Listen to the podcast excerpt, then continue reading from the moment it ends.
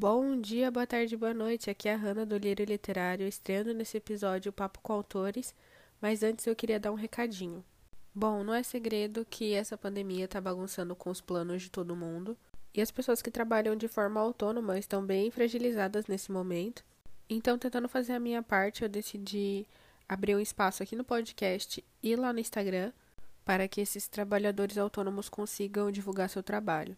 Então, duas pessoas já entraram em contato comigo. A Karen Souza trabalha com design gráfico. Então, se você precisar de uma ilustração, a criação de um logo ou qualquer coisa relacionada a design gráfico em geral, eu vou deixar o contato dela aqui na descrição para vocês poderem conversar. E outra pessoa que eu vou deixar o contato também aqui embaixo vai ser do Kevin Carvalho. Ele é professor de Ciências e Biologia. E ele está cobrando só 30 reais a hora. Então, para você vestibulando que não está dando conta de estudar sozinho, conversa com ele. Vamos nos ajudar. E se você também é trabalhador autônomo e quer aproveitar esse espacinho aqui no meu podcast, é só me chamar lá no Instagram, arroba Literário. E lá você me fala um pouquinho do seu trabalho e um meio de contato que eu possa compartilhar. E eu também vou deixar uma publicação para quem quiser comentar sobre o seu trabalho ou de um colega que esteja sendo prejudicado por toda essa situação. Recado dado, agora vamos para nossa estreia. Então hoje a gente vai conversar com a Lari e eu pedi para ela se apresentar falando um pouquinho da trajetória dela até a escrita e o que inspira ela a continuar nesse caminho. Boa tarde, meu nome é Larissa Andrucci e eu escrevo, eu não sei, acho que desde sempre. Eu lembro de escrever poesias bem bobinhas por volta dos sete anos, mas de uma forma mais séria desde os 14. Eu me inspiro em tudo que eu leio, mas os escritores que têm mais influência na minha escrita são o Tolkien, a Jane Austen, o Edgar Allan Poe, Hemingway e o Fitzgerald, e ultimamente a Carolina de Jesus e o André Assima. Olha, o Paul tá na lista de favoritos dela e eu nem sabia. Então, Hoje a gente vai falar do seu conto chamado Redenção.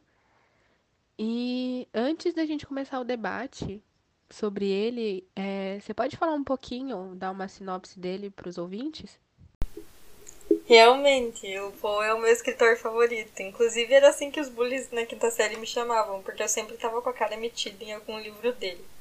Sobre o conto. São duas pessoas completamente diferentes, mas que estão igualmente perdidas em uma noite por aí. Como é um conto bem curto, tem só três páginas, eu acho que a sinopse é suficiente. Como boa fã de Poe e do horror gótico no geral, eu prefiro deixar o resto para o leitor e manter a atmosfera, mesmo embora o gênero do conto não seja esse. Para mim, a única sinopse que cabe é de que são duas pessoas em uma noite por aí e perdidas essas pessoas se encontram, elas não se encontram, aí fica a cargo do leitor. Acho que essa história entra naquela categoria de quanto menos você souber antes de ler, melhor. Então, gente, para vocês poderem acompanhar, eu vou deixar o link da página da Lari aqui, e nele vocês encontram esse e outros contos dela. Bom, agora com essa introduçãozinha eu queria começar já o nosso debate. Então, após refletir bastante sobre esse conto específico e conversar bastante com a Lari, a gente concordou que um tema legal para esse debate seria a realização através da escrita. Então eu pedi para Lari falar sobre o processo de escrita. Então, o processo de escrita desse conto não foi nem um pouco usual. Eu acho importante ressaltar isso porque às vezes a pessoa que está começando a escrever ou vai se sentir muito encorajada porque pensa que vai ser sempre assim e não é, ou vai desanimar de escrever porque parece que nunca é assim tão fácil. O que, que aconteceu? Eu participava da Academia de Letras e Artes aqui da minha cidade, Ponta Grossa, interior do Paraná, e eles tinham um concurso que chegava a ser internacional. Se inscrevia muita gente para antologia que publicavam todo ano, Ramalhetes Princesinos. Eu, como pessoa normalmente super segura de mim e da minha escrita, obviamente não ia participar. Mas um amigo meu, colega da academia, inclusive eu agradeço muito o incentivo que ele me deu, chegou no prazo final da inscrição para o concurso e falou: Você vai participar porque eu paguei a tua inscrição, e se eu mandei dois trabalhos, alguma coisa você vai mandar. O prazo era meia-noite, eu cheguei da aula às 22h30 em casa. Eu sentei na frente do computador e pensei: E agora, meu pai? O engraçado foi que foi eu colocar minha banda preferida para tocar e abrir o editor de texto que eu soube cada palavra que eu queria colocar. O texto simplesmente explodiu de mim. Provavelmente ele já estava guardado em algum lugar já por muito tempo. Tanto é que eu nem editei antes de mandar. Às 11h40 ele foi enviado. Nossa, eu tenho uma amiga tão péssima quanto seu amigo. Eu passei por uma situação parecida com o sarau que ia ter na escola, no ensino médio. E como eu já escrevia, já tinha algum tempo, eu até queria participar, mas o tema do sarau ia ser mobilidade, então eu já desisti logo de cara. E aconteceu de um dia eu estar tá mal e precisar colocar aquilo para fora, eu acabei escrevendo um poema. E como na época eu estava trabalhando num romance, eu tinha uma amiga que lia sempre para mim, corrigindo os meus erros. E ela tomou de mim, pegou para ler enquanto eu ainda estava escrevendo. E ela fez um escândalo porque ela estava extremamente orgulhosa. E eu entrei em desespero, falei para ela falar baixo, me devolver logo aquilo. E ela já começou a falar que eu tinha que me inscrever no sarau. Eu falei que não, que não tinha nada a ver com o tema, eu também tinha vergonha. Principalmente porque aquilo ali não era algo ensaiado, era algo que eu tava ali pura, sem filtro, sem nada. Era eu nua e crua naquele poema. E aí ela começou a brigar comigo e isso tudo foi em uma aula de redação. E os professores de redação seriam os juízes desse sarau. Ela foi, entregou para a professora, a professora leu, chamou outro professor, porque redação em época de vestibular são dois, né? Aquilo eu agoniada, minha cara queimando. Aí eles olharam para minha cara e falaram: passa isso a limpo, nem que seja com pseudônimo, se você tiver com vergonha e entrega isso agora no intervalo, porque o prazo final é hoje. E depois de todo esse barraco, toda essa exposição, eu fui, me inscrevi, teve toda uma apresentação linda, uma cerimônia, para no final o prêmio ser uma caixa de bombom. Isso de parecer que a história já estava pronta é bem verdade. Tem uma parte da arte terapia que estuda bastante isso, mas eu ainda não me aprofundei o suficiente. Mas falando na psicanálise, que é uma das vertentes da psicologia, a gente tem a ideia de energia. Então, se tem alguma coisa que você queira fazer ou falar, você cria ali uma vontade. A vontade é essa energia. Então, assim como no corpo fisiológico, não é saudável você guardar essa energia, que seria o consumir carboidrato e não queimar. Porém, quando você não consegue gastar essa energia com a coisa, com o objetivo dela, que seria ir lá falar ou fazer a coisa que você está com vontade, você consegue descarregá-la de forma indireta. E uma dessas formas é a arte, né? É a escrita, a pintura, e é uma maneira de enfrentar aquilo que talvez não seja possível pessoalmente. Tem que expor mesmo esse tipo de ser humano frio e calculista aí é um perigo. Sim, eu sempre levo muito para mim aquilo que o Hemingway fala, que pro cara escrever bem, aquilo deve ser verdadeiro. Você coloque a tua verdade no papel. Aquilo tem que sair de dentro de você explodindo. Escrever não é uma tarefa fácil. Mesmo quando sai com uma facilidade relativa, como dessa vez saiu para mim, mesmo assim tem um preço. Isso despedaça você, te rasga por dentro. E na minha humilde opinião deve ser assim. Se você não sentiu que você está escrevendo, a chance de escrever porcaria é muito maior. Também com simplicidade, evitar firulinhas demais. Ser verdadeiro. Parece idealista, mas é o que eu experimento na hora de escrever. Se aquilo não está sendo sentido, se eu não estou ali, ou se eu só tô, só tô escrevendo por escrever, eu sei que vai ser um conto ou um capítulo ruim. E é um conselho que vem do Hemingway, então é alguma coisa. Mas realmente, no final eu percebi que esse conto era tudo que eu queria ter dito, mas não tive chance de dizer para uma pessoa específica da minha vida. Era uma redenção que eu precisava e eu acho que essa pessoa também. O engraçado é que nesse momento atual eu ainda consigo ver o conto sob outra ótica e agora me lembra muito outra pessoa, ainda mais querida que a primeira. Talvez eu tenha escrito o conto para essa pessoa antes de saber que eu ia conhecer ela. Eu acho muito importante enfatizar essa não idealização da escrita, porque tem gente que senta e simplesmente escreve que são pessoas que têm um acesso fácil ao botãozinho da criatividade.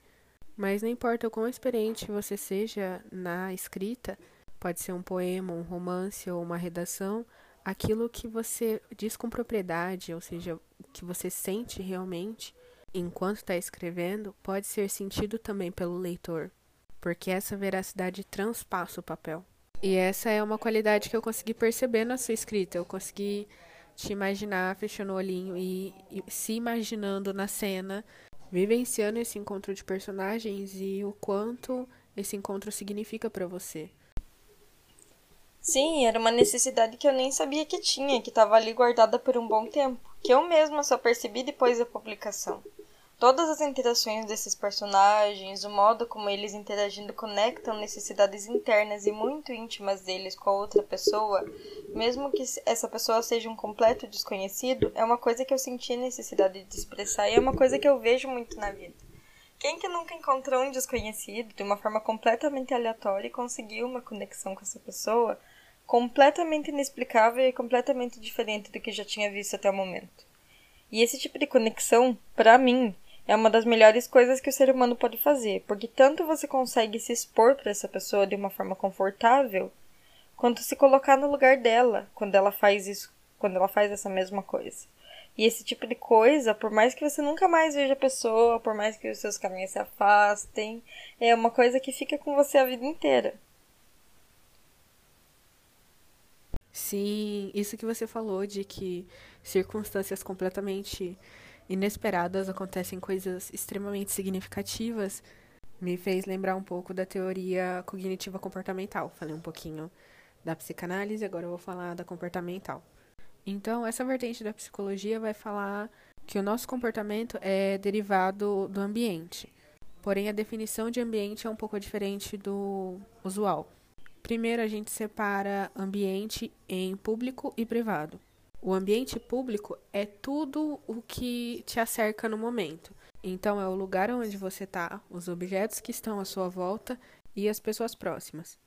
Já o ambiente privado vai englobar os pensamentos, as emoções e a cognição.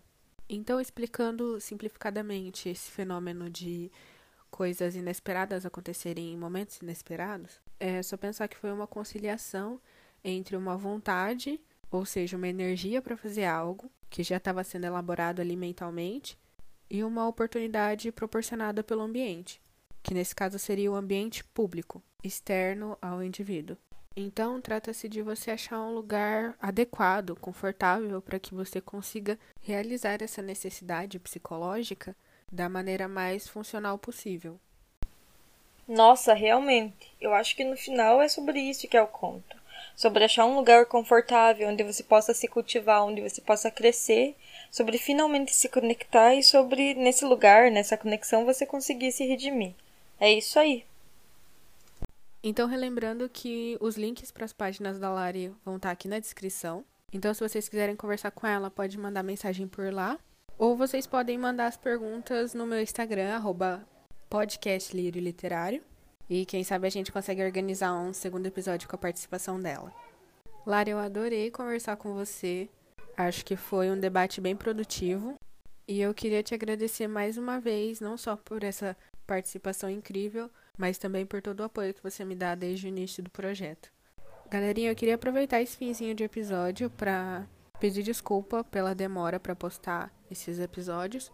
Como eu já havia dito no último episódio, essas entrevistas já estavam gravadas e eu já esperava que a edição fosse um pouco mais desafiadora do que eu tô acostumada.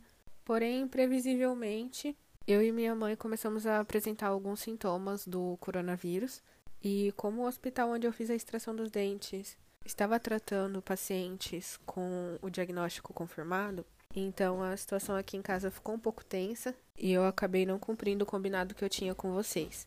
Mas agora que já estamos restabelecidas, eu vou voltar ao ritmo daqui do programa.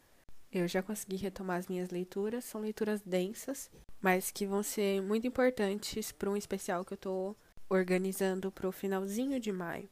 E aproveitando que eu já interrompi esse episódio, eu vou aproveitar para mais uma vez pedir para que você, trabalhador autônomo ou pequeno microempresário, entre em contato comigo para que eu possa ajudar a divulgar seu trabalho. Eu sei que é uma ajuda pouca, mas é sincera. Agora vamos voltar para lá e encerrar o episódio. Bom, eu só tenho que agradecer você por você ter me chamado para participar tanto do suporte como aqui. Foi um papo muito bom. Eu que agradeço, Lari, você, todo mundo do suporte, todos os autores que aceitaram participar dessa série. Eu, particularmente, estou adorando gravar entrevista, porque eu não estou mais falando sozinha.